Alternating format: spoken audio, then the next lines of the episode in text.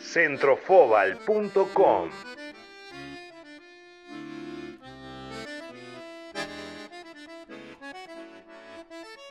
El fútbol criollo. La Argentine Football Association no permitía que se hablara en español en las reuniones de sus dirigentes y la Uruguay Association Football League prohibía que los partidos se jugaran en día domingo porque la costumbre inglesa mandaba jugar el sábado.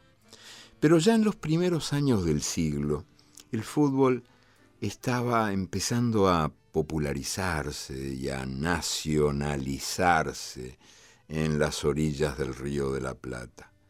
Esta diversión importada, que entretenía a los socios de los niños bien, se había escapado de su alta maceta, había bajado a la tierra y estaba echando raíces.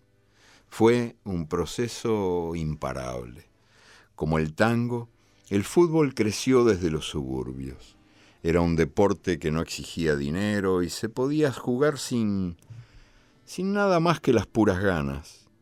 En los potreros, en los callejones y en las playas, los muchachos criollos y los jóvenes inmigrantes improvisaban partidos con pelotas hechas de medias viejas, rellenas de trapo o papel, y un par de piedras para simular el arco.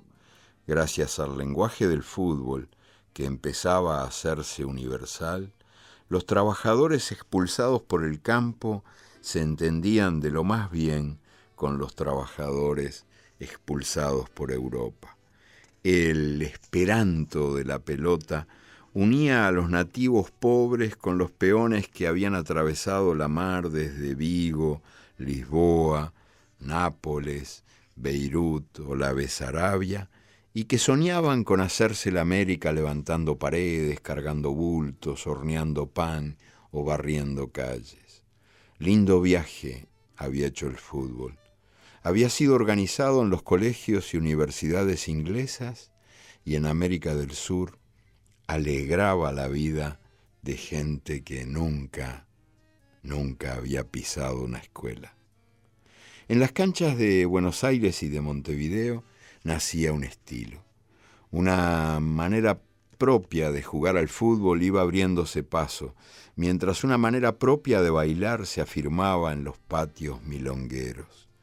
Los bailarines dibujaban filigranas, floreándose en una sola baldosa, y los futbolistas inventaban su lenguaje en el minúsculo espacio donde la pelota no era pateada, sino retenida y poseída, como si los pies fueran manos trenzando el cuero.